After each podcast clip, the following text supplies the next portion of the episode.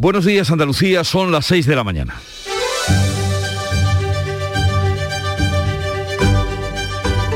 Despierta tu mente, descubre la realidad. En Canal Sur Radio, La mañana de Andalucía con Jesús Vigorra. Destitución o relevo. Sustitución o cese. Expulsión o recambio. Claudicación o coartada. ¿Aquí qué ha pasado? El caso es que la hasta ahora directora del CNI, Paz Esteban, funcionaria de carrera, ya está en la calle y ha sido reemplazada por Esperanza Casteleiro, mano derecha de la ministra de Defensa, un cambio que no ha satisfecho a nadie, ni a los independentistas, ni a los socios del gobierno, ni a la oposición, ni a la propia ministra de Defensa, Margarita Robles, que la defendió hasta el último momento a pesar de entregar su cabeza. Aunque ha sido mucho lo que se ha hablado sobre este recambio en la cúpula del CNI, el caso es que no sabemos cuál ha sido el motivo determinante por el que se ha producido. Estaremos atentos, como no, a lo que hoy diga el presidente Pedro Sánchez en la sesión de control al gobierno, donde también comparecerá la ministra Robles y en la que la oposición y los propios aliados del PSOE incidirán sobre los motivos que han llevado a cesar a Paz Esteban. Aquí todo el mundo sabe, que la crisis ha venido por el asunto del espionaje, claro que sí, caso Pegasus, pero nadie sabe con certeza por qué en este momento, aquí y ahora, se ha precipitado el desenlace. Si, como dice la oposición, ha sido para templar a los socios del gobierno y a los independentistas catalanes, parece que no ha sido suficiente, pues poco después de conocerse la caída de la directora del CNI, han salido en tromba pidiendo más responsabilidades, o sea, apuntando directamente a Margarita Robles, ministra de Defensa, a la que quieren ver fuera del gobierno Podemos, Esquerra, Bildu y por su forma de resolver este asunto también ahora los partidos de la oposición.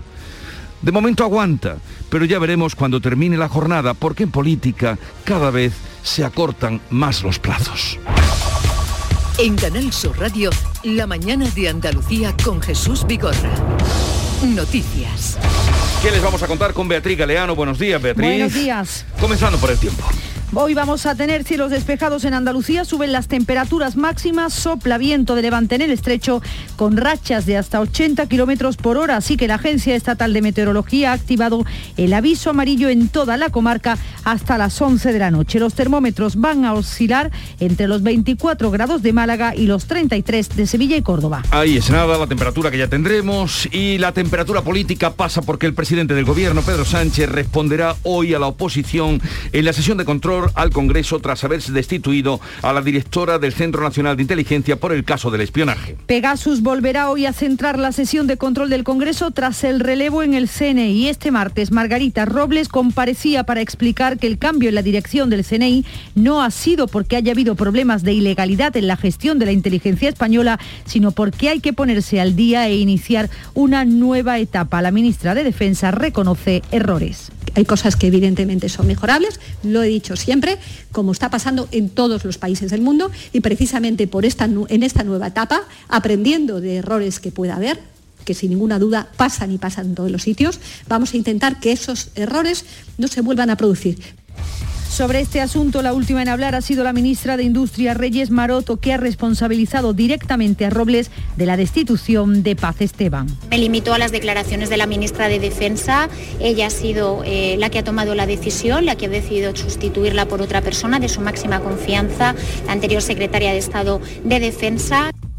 La destitución de la responsable del CNI ha provocado reacciones políticas diversas. Para los socios independentistas del gobierno es una decisión insuficiente para cerrar la crisis y recuperar la confianza en el Ejecutivo. Partido Popular y Ciudadanos creen que han sido, ha sido una concesión al independentismo. Las críticas de la oposición han sido unánimes a la destitución de Paz Esteban. El independentismo ve el cese como claramente insuficiente, lo decía Josep Cleires de Junts por Cataluña en el Senado. Hemos sabido que ya le han hecho pagar el pato del Pegasus a la directora del CNI. No pretendan con esta destitución cerrar este gravísimo caso de espionaje masivo. Exigimos responsabilidades al más alto nivel. El Partido Popular asegura que se trata de una cesión más al independentismo y hablan de guillotina. José Antonio Monago. Se guillotina a una funcionaria del centro por la mano derecha de una ministra. Ciudadanos cree que había que elegir entre Bolaños o Robles. También valoración desde el gobierno andaluz que califica de gran error el cese de la directora del CNI. El portavoz del gobierno asegura que Pedro Sánchez ha cortado la cabeza de Paz Esteban para salvar la suya propia. Elías Bendodo. presidente del gobierno ha cometido el error de cortar cabezas en el CNI para salvar la suya y contentar y contener, las dos cosas, contentar y contener a sus socios independentistas. Y vamos ahora a la situación ante las elecciones del 19 de junio. La coalición por Andalucía se presenta esta mañana. Junto a la candidata Inmaculada Nieto van a estar Juan Antonio Delgado de Podemos y Esperanza Gómez de Más País y representantes de las otras tres formaciones. Parece que se habría encontrado una posible fórmula para resolver la cuestión de la financiación. En este acuerdo Podemos renuncia a que su candidato Juan Antonio Delgado sea el aspirante de la coalición a la presidencia de la Junta en favor de la candidata de Izquierda Unida, Inmaculada Nieto. Se contempla en el acuerdo que Podemos acceda al 60% de las subvenciones, pero según fuentes de Podemos, Izquierda Unida plantea ahora que no es posible porque el Tribunal de Cuentas fiscaliza este reparto y Podemos, recordemos, no está registrado en la coalición. Con esta situación, Pablo Iglesias se ha mostrado especialmente duro con la imagen que la coalición de izquierdas está dando en Andalucía. Ha acusado a Yolanda Díaz de imponer a Inmaculada Nieto como candidata y habla incluso de humillación a Podemos. La imagen que hemos dado todos hacia afuera es la peor que se podría dar, es la peor manera de empezar.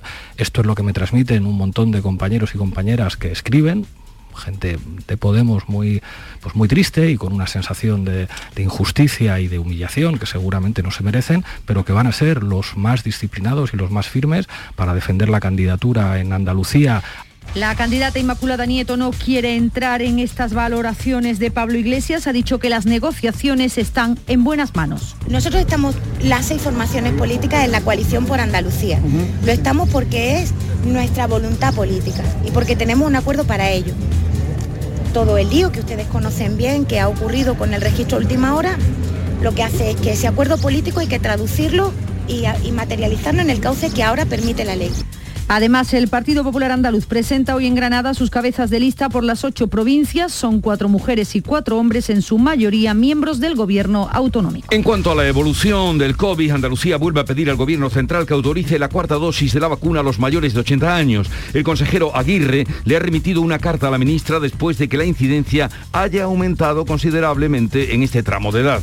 Hay preocupación en el gobierno andaluz, sobre todo en la franja de edad de los mayores. Los datos conocidos ayer muestran un aumento en el número de ingresados que han subido en 100 desde el viernes en Andalucía y ahora 864 pacientes ingresados, 52 de ellos en las UCIs. En cuanto a la tasa de incidencia en mayores de 60 años está en 533 casos. A pesar de estos datos, el gobierno andaluz insiste en que no hay motivos para hablar de una séptima ola en toda España. La incidencia acumulada entre los mayores de 59 años sube 30 puntos con 843 casos. Pasan a disposición judicial los tres detenidos en Málaga como presuntos responsables de una violación grupal frustrada a una mujer en la playa de la Malagueta en la capital la madrugada del pasado lunes. Los detenidos de 19, 30 y 31 años están acusados por la policía de agresión sexual y robo con violencia e intimidación. Precisamente fueron agentes de una dotación de la Brigada de Seguridad Ciudadana quienes frustraron la violación múltiple a sorprender a uno de ellos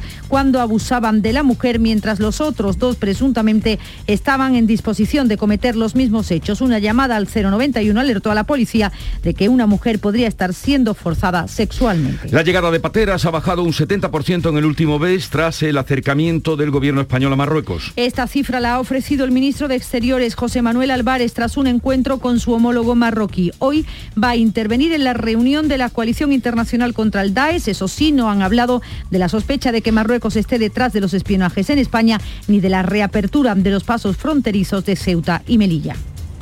Hemos constatado una sensible disminución de la llegada de inmigrantes irregulares a Canarias y a la península y quiero aquí reconocer la tarea extraordinaria de los cuerpos y fuerzas de seguridad de ambos países, de España y de Marruecos.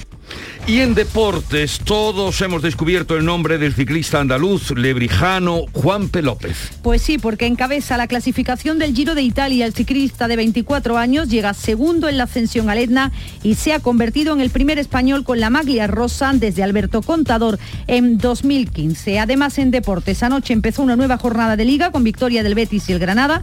El Betis goleó 3-0 a 3 en Mestalla al Valencia. El Granada se pone 5 puntos ya por encima del descenso al ganar por la mínima en casa al Atlético de Bilbao y el Sevilla se mide al Mallorca en casa y en baloncesto el COSUR Betis logra la permanencia en la Liga ACB al ganar 93-86 al Gran Canaria. Supongo que ya estará contento ese oyente que poco antes del inicial informativo nos recordaba que Juan P. López era ahora mismo el líder del Giro de Italia.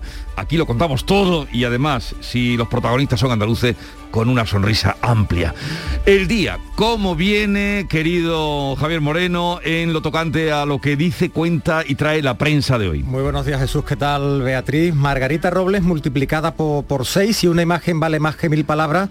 Aquí tenemos seis instantáneas de la ministra en primera de ABC, pensativa, mirando a un lado y a otro, en la sala de prensa de la Moncloa y este es el pie de foto, Margarita Robles, coma, Ayer, Robles entrega a la directora del CNI para salvar a Sánchez. Dice el país que Sánchez destituye a la jefa del CNI para zanjar la crisis y en el mundo Robles sirve a Sánchez y a Esquerra la cabeza de la directora del CNI. Con este telón de fondo, después daremos más detalles a las seis y media, pero tenemos un observatorio electoral, sondeo del confidencial. La derecha se mantiene y amplía a 10 puntos su ventaja sobre la izquierda. Mantiene velocidad de crucero, dice el confidencial, la izquierda sigue a la baja, PP, Vox y Ciudadanos superan ya el 48% de los votos. Y en la prensa de Andalucía vamos a anotar tres titulares sobre la evolución de la pandemia. Dice, ideal, la séptima ola de la COVID se cobra una vida al día desde la Semana Santa en Almería, también en ideal, pero en su edición de Granada los hospitales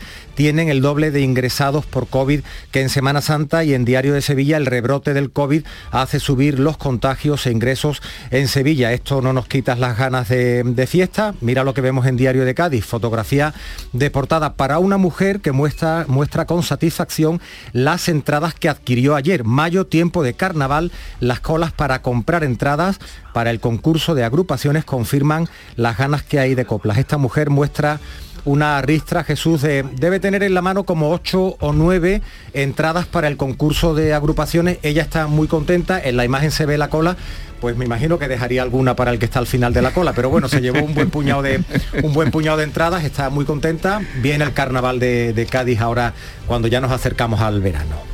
Ah, creí que iba a decir cuando nos acercamos a la séptima ola, que era lo que habías contado antes. También, también, por eso he apuntado los titulares de, entrada en la, en la, prensa de Andalucía. Vamos ahora con Beatriz Almeda a conocer la agenda informativa para este 11 de mayo. Beatriz, buenos días. Buenos días. Desde hoy los partidos políticos que concurren a las elecciones pueden presentar sus candidaturas, así que va a ser un día de alto contenido político. Conoceremos un nuevo plan de salud mental que quiere visibilizar las enfermedades mentales y acabar con el estigma que las rodea. Lo van a aprobar gobierno y comunidades autónomas. Es posible, muy posible, que los regantes dispongan de más agua.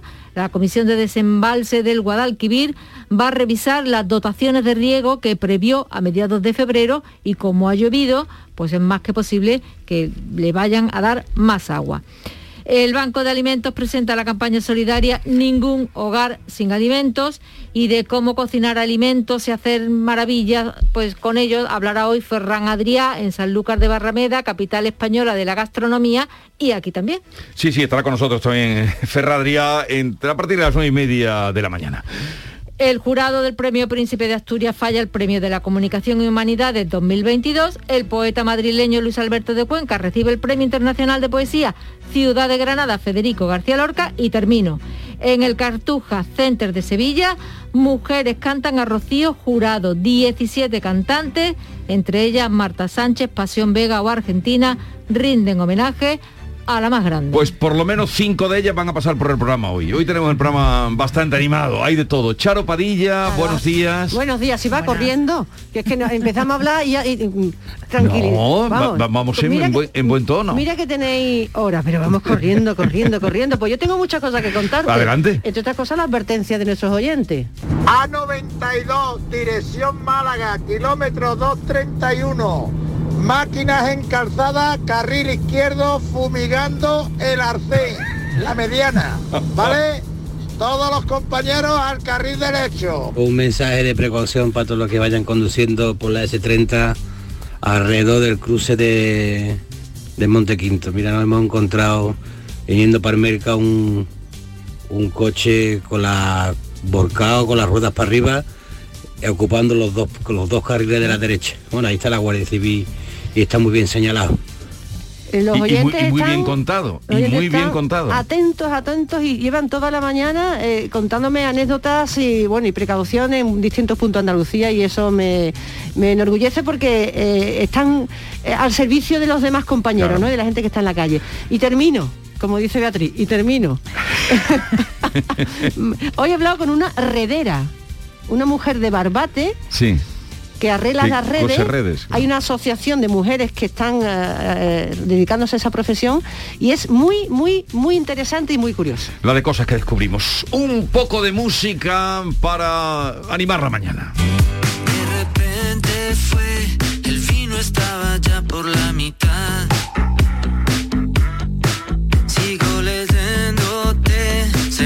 Canal Fiesta nos llega mm, vacilos, toca madera, mm, buena manera de iniciar el día, tocar madera, como cantaba Serrat y canta ahora este grupo vacilos.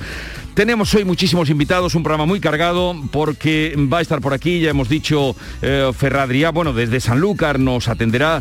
También vamos a hablar con este periodista extraordinario que estuvo 65 días contando la guerra de Ucrania desde el principio, que es Óscar Mijayo, el corresponsal de Televisión Española que todos ustedes seguro le ponen cara. Vamos a hablar también con algunas de las artistas como Rocco, como María Terremoto, eh, de las que van a participar en el festival que se tributa hoy a eh, Rocío Jurado. Nos visita un pope de la literatura, un grande de la literatura, Alberto Mangel, argentino-canadiense o canadiense-argentino, aunque ha recorrido eh, muchas partes del mundo, habla cinco idiomas, escribió hace 20 años aquella eh, una historia de la lectura, eh, luego vino el pecado de leer, luego mm, la curiosidad, un propagador mm, como nadie de la afición y admiración por leer. Y vendrá aquí, estará con nosotros. Muy interesante también su propia vida, ¿no? Sí. A mí me ha sorprendido cuando me lo dijiste ayer que estuve releyendo un poco de su biografía. Y Eh, me- Durante me cuatro parece- años estuvo leyéndole a Borges. Cuando estaba Borges ciego Sí. y luego su amor por la por los libros, ¿no? Muy- ¿Y cómo empezó lo que te llamó la atención? ¿Cómo empezó con un plumero Sí, sí, limpiando? Eso fue lo primero. Quitándole el polvo a los libros para saber en la memoria dónde estaban, le dijo el librero. Póngase usted ahí cuando tenía 15 añitos. Bien, y luego po- nos visitará Juan Carlos Romero y luego vendrá el comandante Lara, Juan Carlos Romero con su último disco, y luego vendrá el comandante Lara y ahora ya dejamos que Beatriz siga contando la actualidad de este día.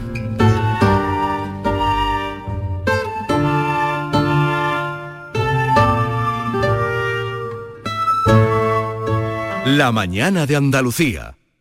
Hola, soy Barturo Valls. ¿Cómo? ¿Barturo Valls? Sí, porque soy Arturo en el bar. y hoy soy tu camarero. Pues ponme un colacao. Y en vaso grande. Como quieras, figura, que aquí cada uno lo pide a su manera. Marchando tu colacao. Por el primer baño del año o por el octavo del día, todo. Por el verano que te mereces. En Viajes El Corte Inglés te lo damos todo. Vuelos y estancia de 8 noches en Menorca desde 275 euros. Reserva desde solo 15 euros sin gastos de cancelación y llévate de regalo una pantalla inteligente Google Nest Hub. Además, con el programa Confianza Incluida, viaja con total tranquilidad. Consulta condiciones. Viajes El Corte Inglés. Por tu verano, todo. La mañana de Andalucía.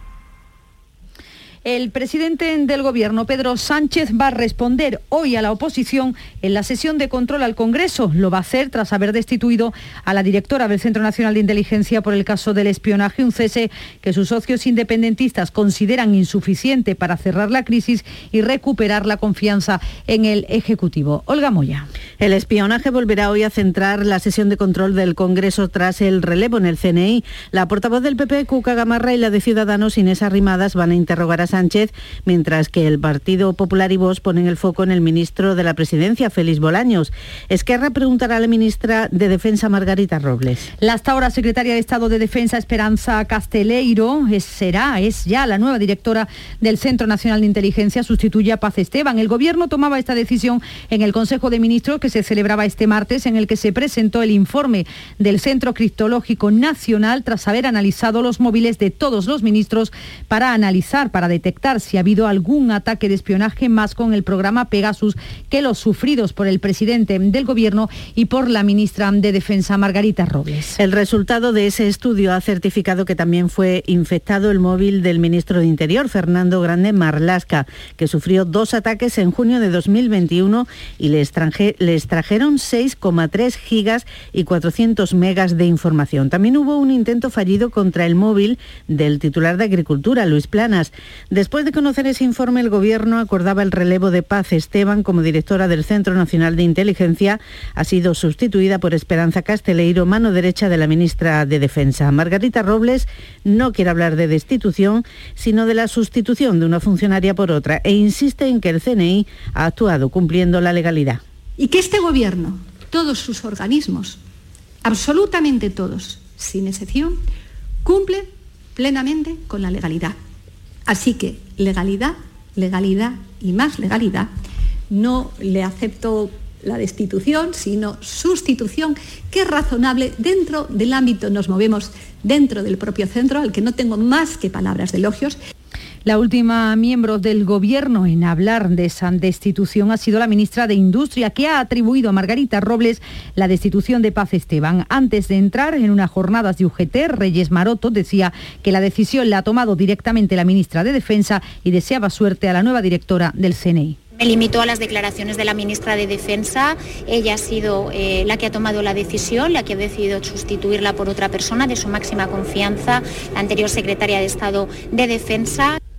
El Gobierno ha actuado siempre conforme a la ley y con la conciencia tranquila. En el caso Pegasus es lo que decía ayer el ministro de la Presidencia, Félix Bolaños, en el Senado. Los grupos independentistas consideran que la destitución de la directora del CNI no es suficiente para, para que vuelva la confianza en el Gobierno. Ni una sola palabra decía el ministro de la Presidencia sobre la destitución de la directora del CNI. El Gobierno, asegura Bolaños, está actuando con el caso Pegasus con la conciencia tranquila.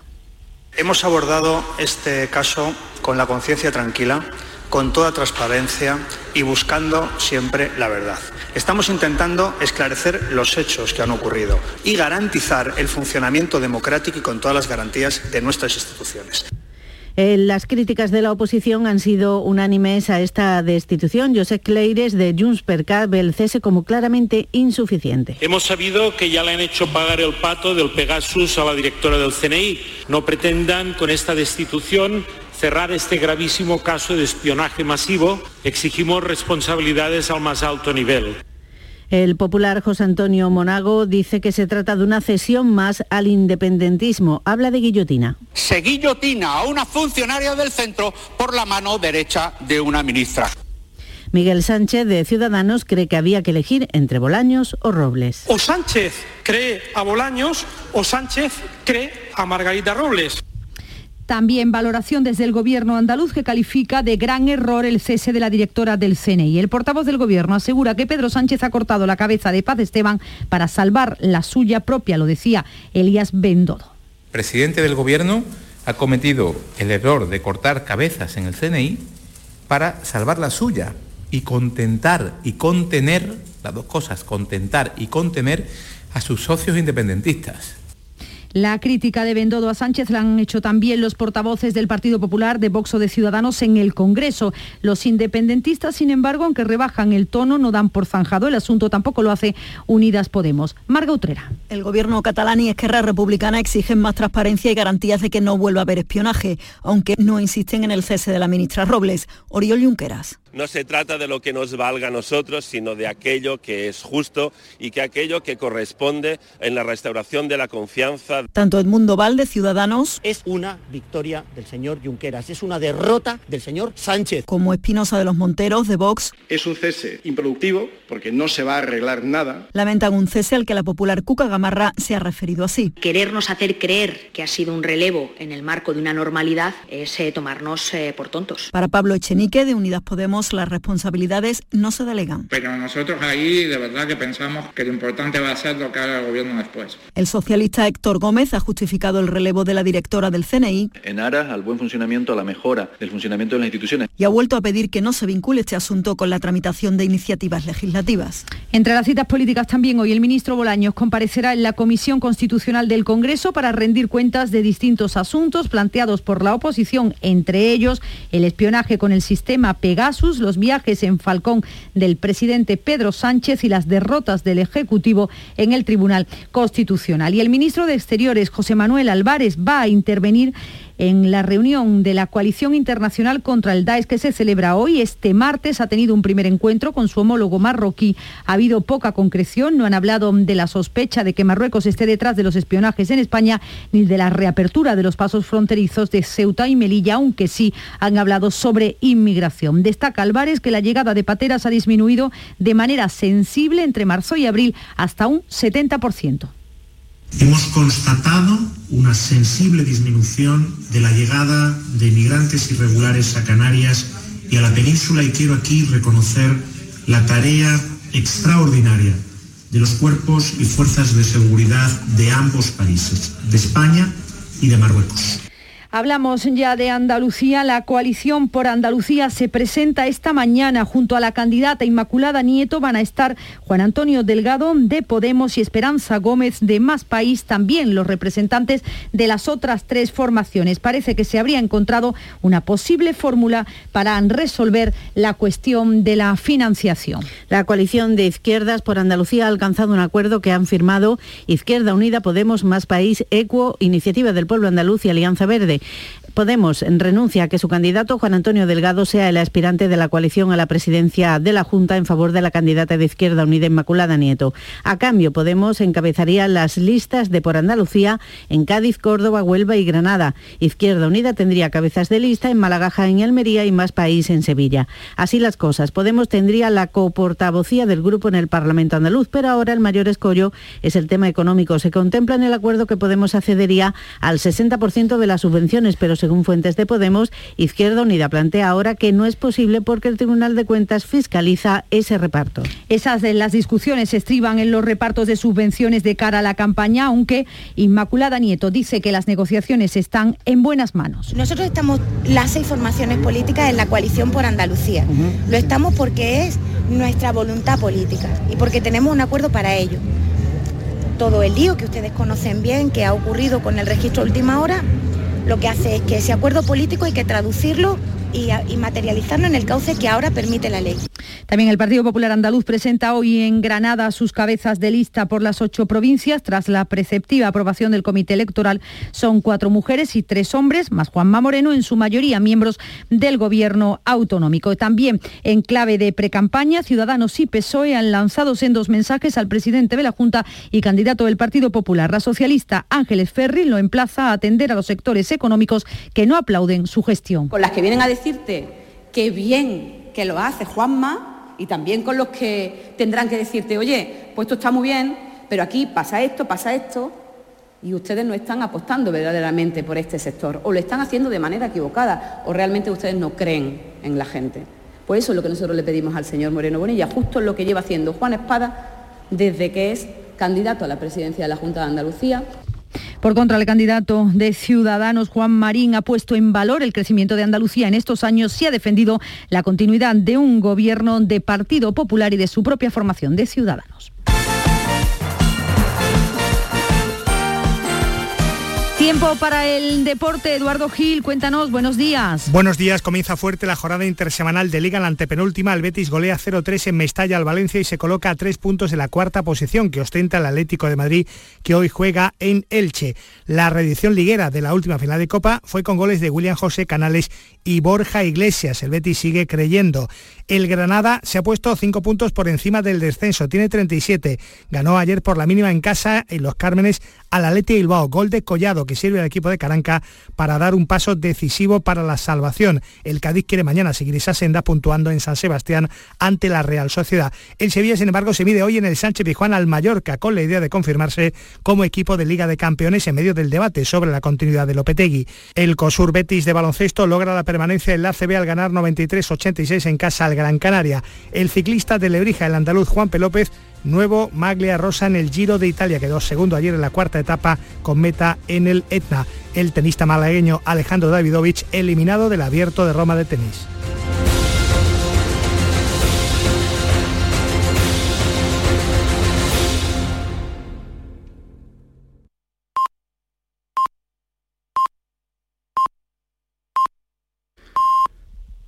Andalucía son ya las seis y media de la mañana. La mañana de Andalucía con Jesús Vigorra. Y con Beatriz Galeano les damos cuenta en titulares de las noticias más destacadas de este día.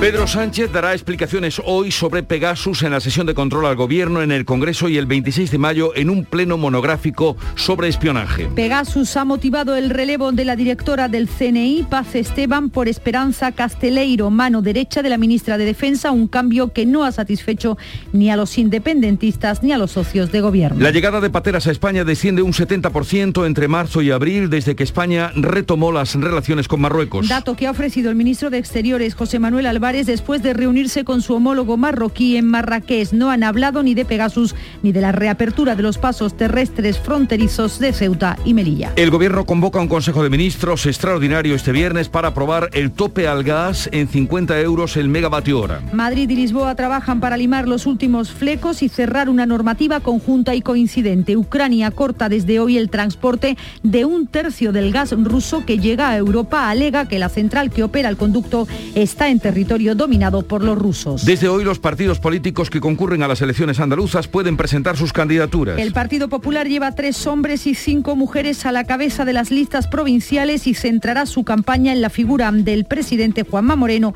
que repite por Málaga. La coalición por Andalucía se presenta hoy tras meses de negociaciones y desencuentros. Podemos, Izquierda Unida, Más País y otras tres formaciones andalucistas y ecologistas mostrarán hoy en Sevilla una imagen de unidad tras los problemas en el, con el registro fallido de la formación morada. De momento, la alianza se sustenta en un pacto político y los equipos trabajan para repartir los recursos. Empeora la evolución de la pandemia, suben los contagios y los hospitalizados y hay que lamentar 37 muertes en cuatro días. Repuntan los contagios también entre los sanitarios. Por todo ello, Salud pide prudencia y urge al Ministerio a que autorice la cuarta vacuna para los mayores de 80 años. La Comisión de Desembalse se cita hoy para revisar posiblemente el alza de la dotación de riego. Los recursos de la cuenca han mejorado con las lluvias de primavera, aunque eso sí no llegan al nivel del año pasado. La policía frustra una violación grupal en una playa de Málaga. Los agentes sorprendieron a tres individuos cuando uno de ellos ya abusaba de una mujer de 33 años mientras otros dos esperaban su turno. Los tres han sido detenidos, ya han pasado a disposición judicial. Cádiz recupera hoy su concurso de carnaval en el Falla tras un año de ausencia. Comienza con la primera semifinal infantil, ya se han visto largas colas en las taquillas para comprar entradas. El palco principal del Falla llevará el nombre de nuestro compañero fallecido Juan Manzorro. Desde allí contó el carnaval a los andaluces durante 30 años. Pues agradecemos el detalle, desde luego, todos los que queremos y recordamos a Juan Manzorro. Bueno, el día de hoy en el calendario eclesiástico es San Mamerto de Bian. Nombre, levanta la cara. Sí, no, no había escuchado yo ese nombre. yo tampoco. San Mamerto. ¿Mamerto? Mamerto. Se distinguió por su formación literaria y su dominio de la teología. Fue elegido obispo de Vian en Francia, pero primero tuvo que hacer procesiones, rogativas en la Galia para poner fin a una serie de calamidades naturales que por allí se daban. Así es que hoy, San Mamerto.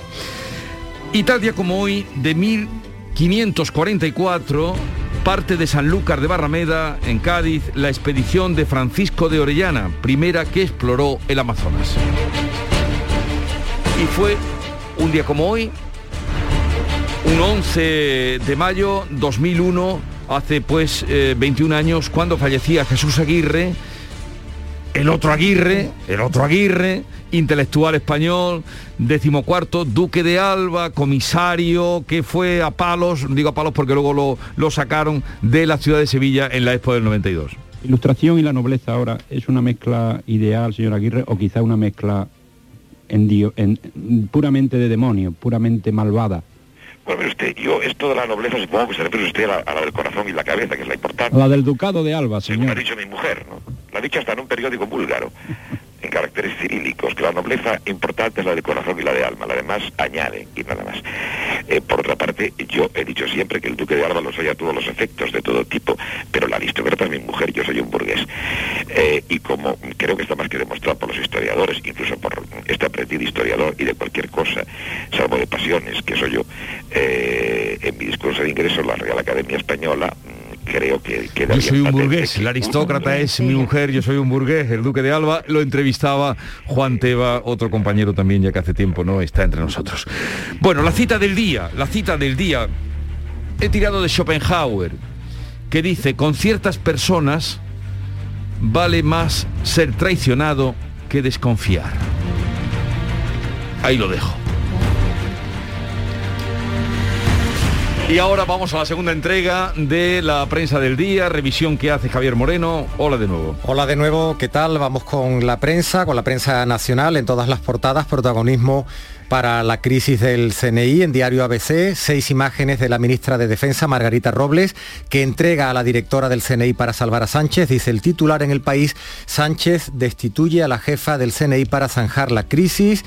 Y en el mundo Robles sirve a Sánchez y a Esquerra la cabeza de la directora del CNI en el Confidencial. Decíamos un observatorio electoral, un sondeo realizado entre el 25 de abril y el 8 de mayo. Este es el titular. La derecha se mantiene y amplía a 10 puntos su ventaja sobre la izquierda. El PP ganaría las elecciones generales con el 26,4% y 105 diputados, casi empatado con el PSOE que obtendría el 26,3% y 104 escaños. Abascal es el más votado entre los hombres y Sánchez entre las mujeres. Y en la prensa del día, estos, en la prensa de Andalucía, estos son los asuntos. En Ideal de Almería, la séptima ola de la COVID. Se cobra una vida al día desde la Semana Santa en Almería. La tasa de contagio se acerca ya a los 600 por encima de la media de Andalucía. Fotografía de portada para este diario, marihuana en conserva desde Cantoria cultivaban marihuana y la enlataban en su piso para después distribuirla sin provocar sospechas. Bueno, alguna provocarían porque los han detenido. Las alertas vecinales acabaron con los dos sospechosos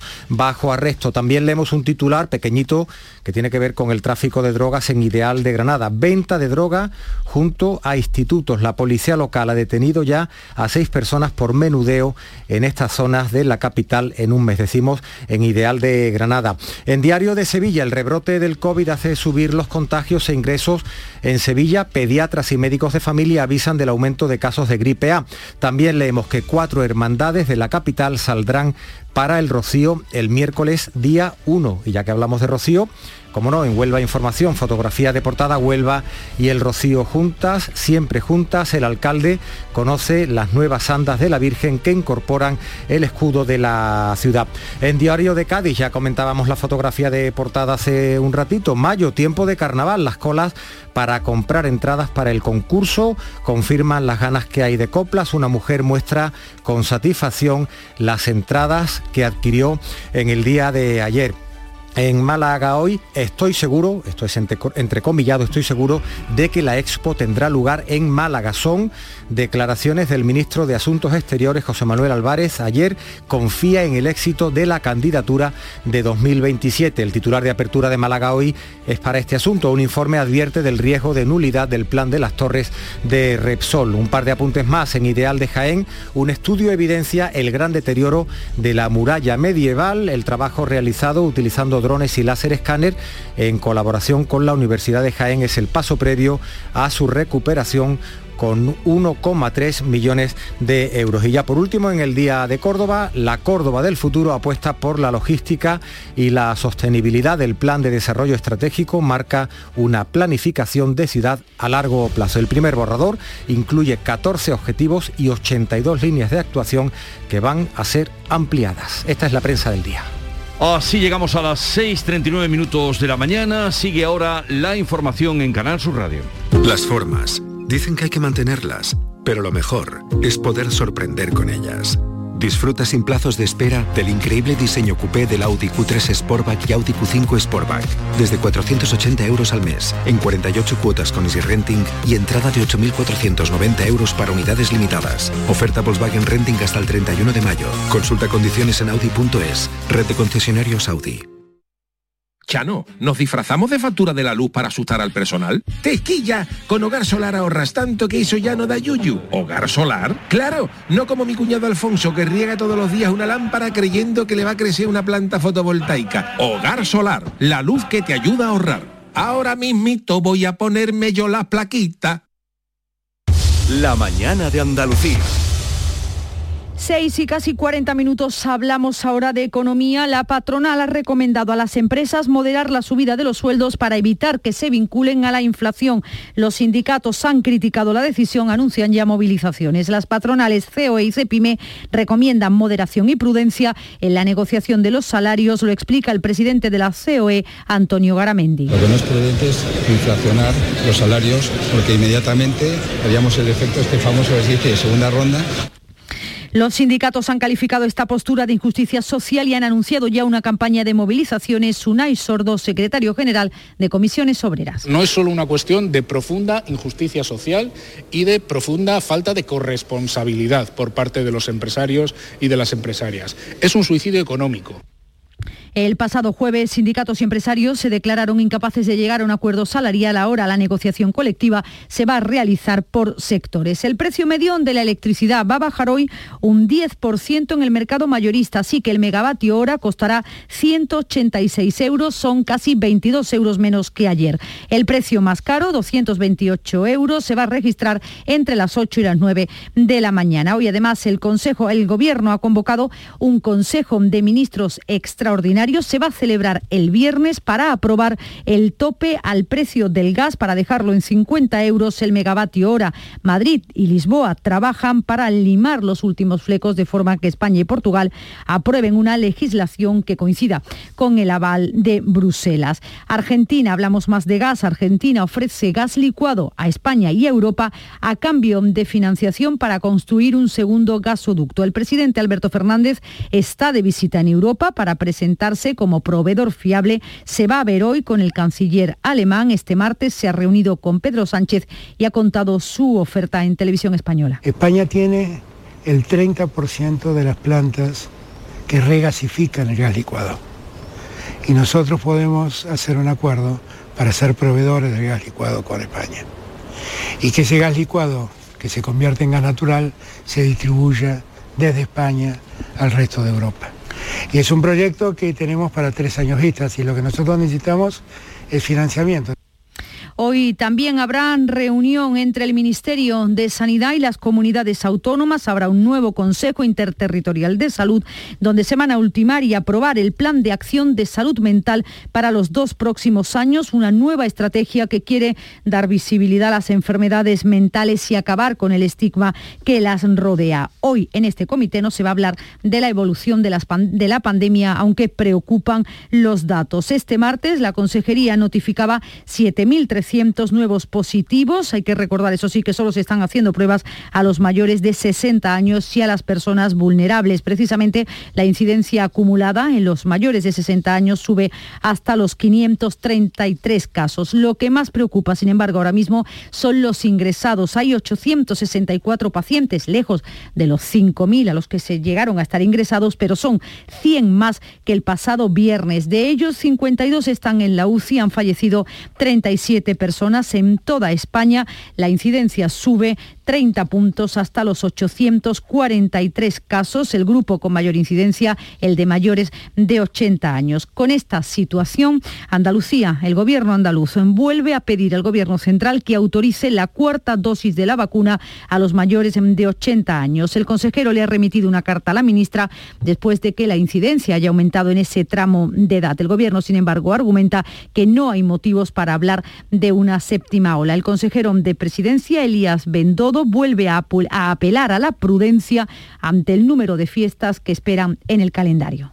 Queremos hacer un llamamiento del Gobierno de Andalucía, y es importante, a la prudencia, a la responsabilidad.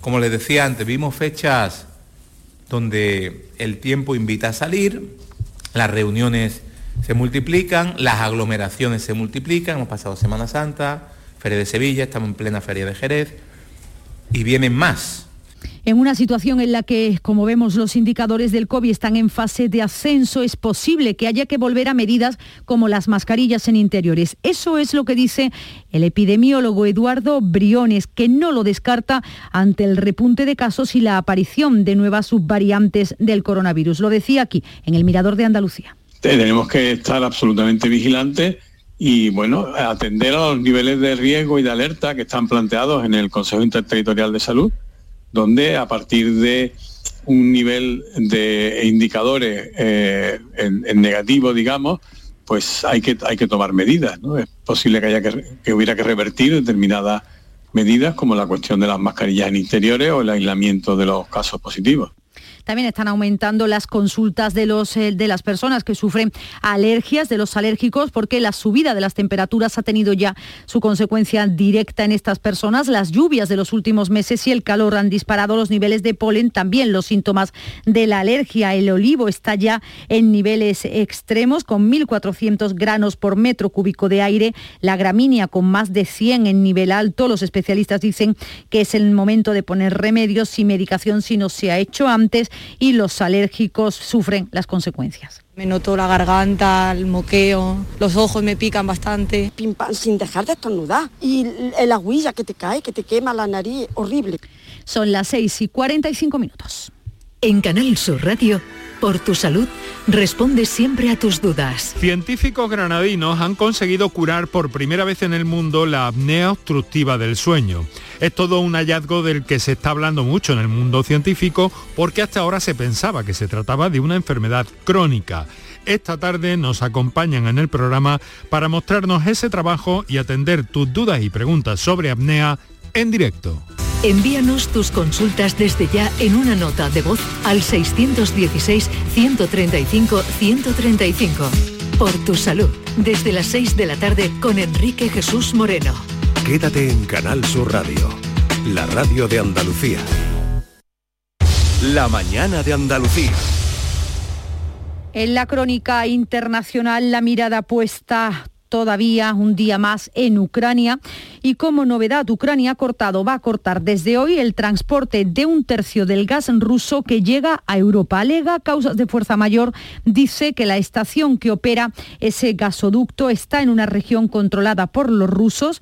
Kiev ha pedido a Moscú que desvíe el gas por su otra conducción, pero la rusa Gazprom ha contestado que eso es ahora mismo técnicamente imposible. Mientras la guerra sigue el asedio ruso a la acería de Azostal, donde queda un millar de soldados mientras que en la región de Yarkov el ejército ucraniano ha recuperado algunos enclaves. El presidente Zelensky ha pedido esta noche paciencia porque el avance es muy, es muy lento. La Oficina de Derechos Humanos de la ONU ha actualizado datos, ha confirmado la muerte de 3.400 civiles desde que empezó la guerra, pero la cifra visa será mucho más alta, lo dice la jefa de los observadores, Matilda Bogner.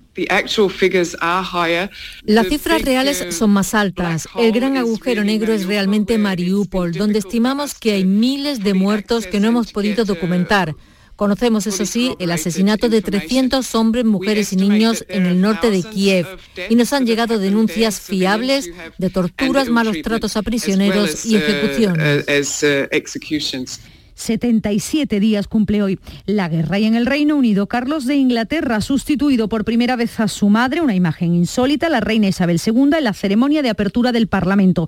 Los problemas de movilidad que sufre por sus 96 años le han hecho decidir en el último momento delegar en su hijo. Isabel II solo ha faltado en dos ocasiones anteriores a esta cita en sus 70 años de reinado en 1959 y en 1963, en ambos casos por estar embarazada. Carlos de Inglaterra leía ante el Parlamento los planes legislativos del gobierno de Boris Johnson. En estos tiempos difíciles, el gobierno de Su Majestad desempeñará un papel de liderazgo en la defensa de la democracia y la libertad en todo el mundo, lo que incluye seguir apoyando al pueblo de Ucrania.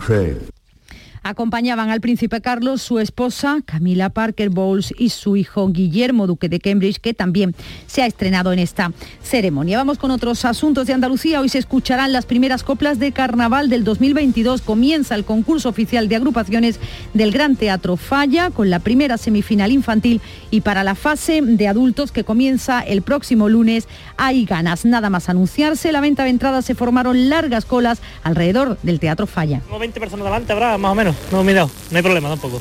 Yo vengo por el día 23, que es el de la comparsa del Chapa con el grupo de Juan Carlos. Soy aficionado de hace varios años y bueno, más ganas todavía porque el año pasado no hubo. Así que muchas ganas ya de, que empiece el concurso, sí. El palco principal número 22 del Gran Teatro Falla de Cádiz llevará el nombre de nuestro compañero Juan Mansorro Burguillos. Con esta información llegamos a las 6 y 50, tiempo para la información más cercana aquí, en Canal Sur Radio y en Radio Andalucía Información.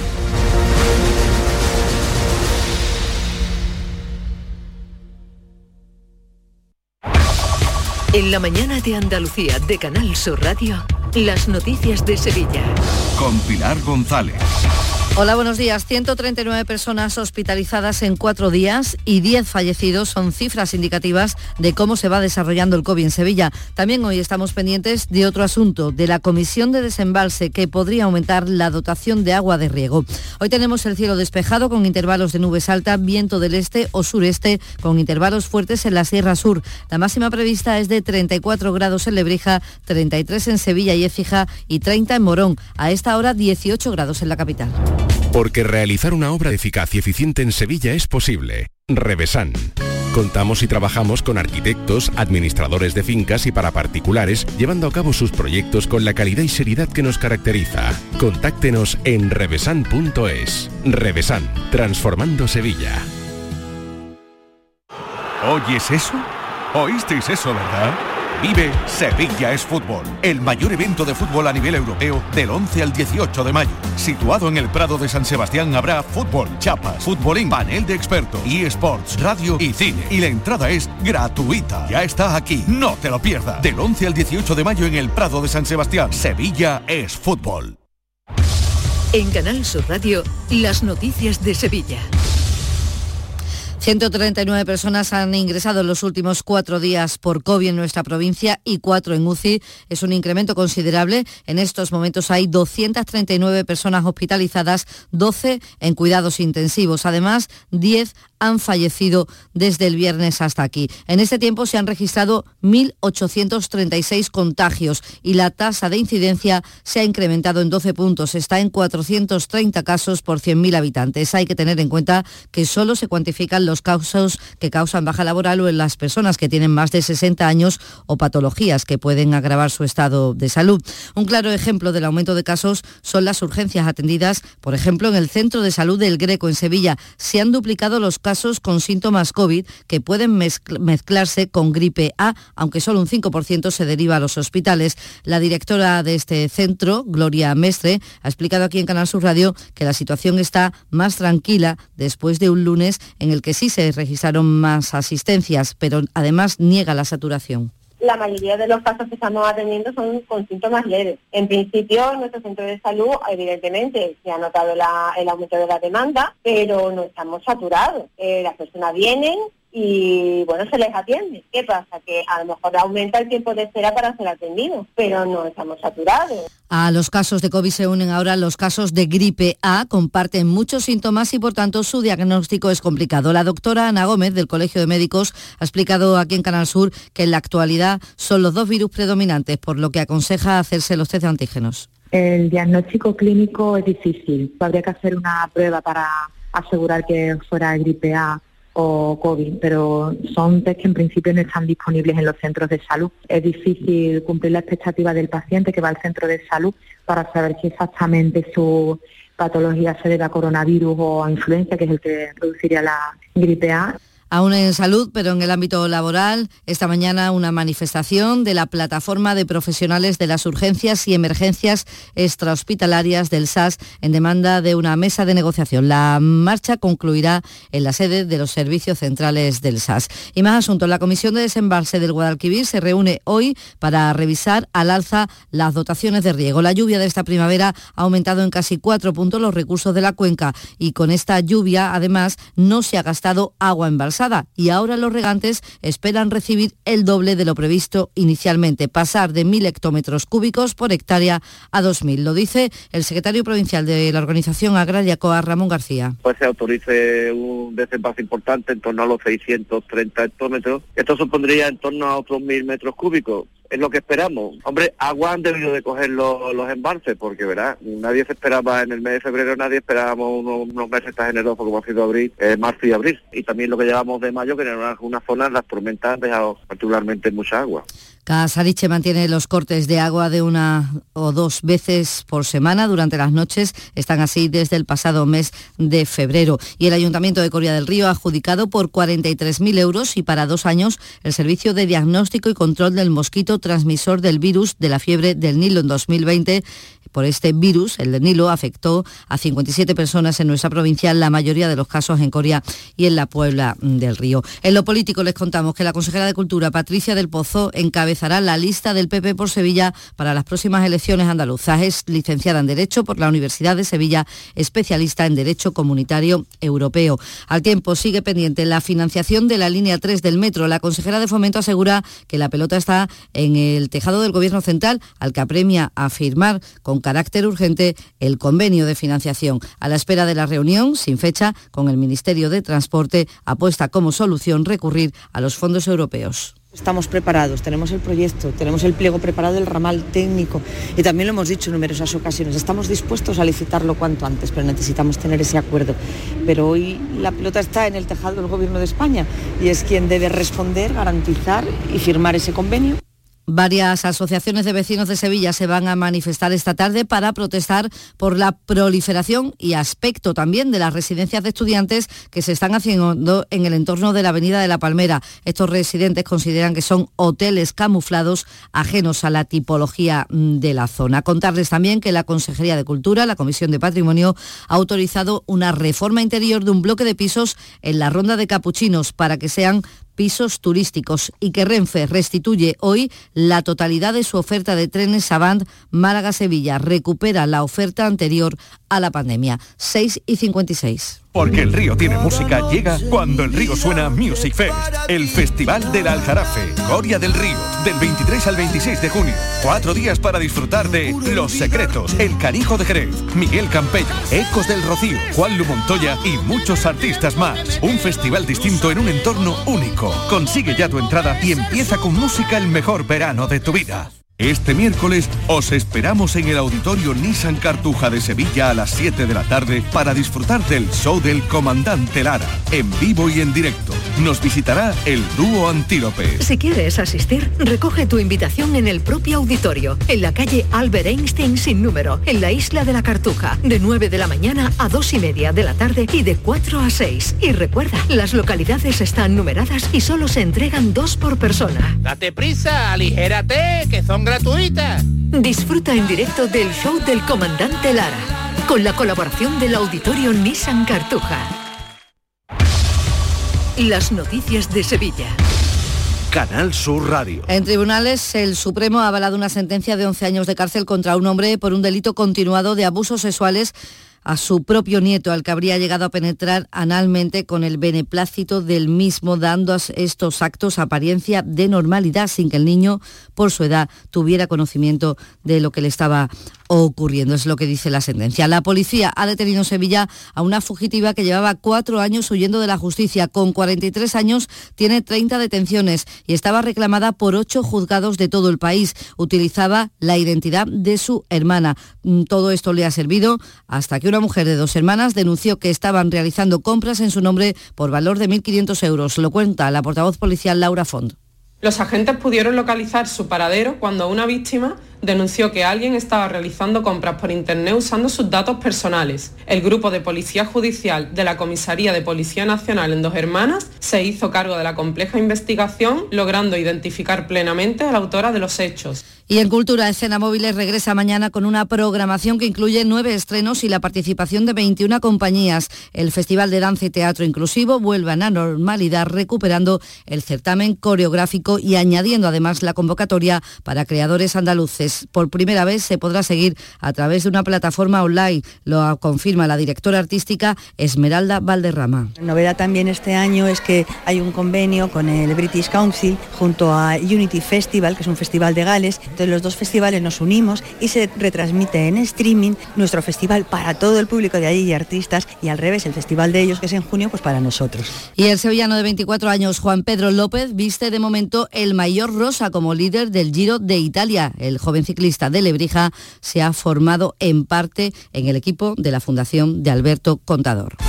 Y vamos con más deporte ahora con Manolo Martín. Adelante. Hola, ¿qué tal? Buenos días. El Sevilla va a intentar conseguir ya matemáticamente en el día de hoy con una victoria ante el Mallorca su plaza en Liga de Campeones de cara a la próxima temporada. No lo pudo hacer en la tarde-noche de ayer porque el Betis ganó al Valencia de manera contundente 0 a 3 gracias a los goles marcados por William José Canales y por último de Borja Iglesias. Un Betis que afianza la quinta plaza del campeonato con los 61 puntos que suma en la clasificación. 17 grados en Huevar, 18 en Sevilla.